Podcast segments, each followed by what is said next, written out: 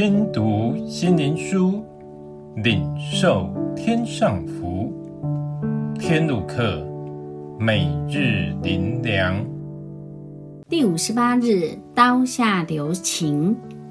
哈巴谷书第三章第八节：耶和华啊，你乘在马上，坐在得胜的车上，岂是不喜悦江河，向江河发怒气，向洋海发愤恨吗？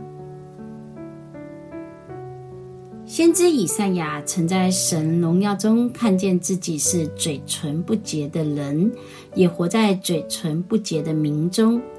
显明在先知以赛亚的世代是处于黑暗无光，是该受惩处，是该灭亡的世代。先知哈巴谷看见，当神乘在马上，坐在得胜的车上。这气势是要来讨伐，是要来审判。这位圣洁荣耀的王来了，我们该怎么办呢？我们所犯的罪被显明了，我们要灭亡了，我们无望了。我们常以为大自然造成的祸患是神在审判大地，其实神在证明一切受造物都伏在他的脚下。唯独具有自由意志的人，却屡屡背逆他，是我们让自己的恶引来神的愤怒、神的审判。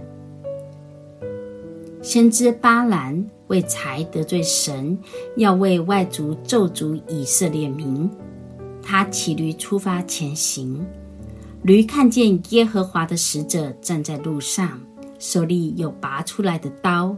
就从路上跨进田间，巴兰却打驴，要叫他回转上路。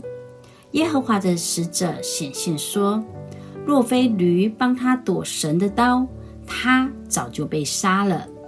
人真的太愚拙，不知得罪神的后果，自己快灭亡了。神审判的箭在弦上，我们应该如何是好呢？”我们如何能使神息怒呢？如何使神刀下留情呢？唯有真诚的悔改，除去一切的恶，回转归向神，按神的真道而行。最后，让我们一起来祷告：主啊，你曾应许，在悦纳的时候，我应允了你；在拯救的日子，我搭救了你，看啊，现在正是悦纳的时候，现在正是拯救的日子。今天求主施恩，光照我的言语行为，使我能蒙悦纳得拯救，脱离世上的审判。奉主耶稣的名祷告，Amém.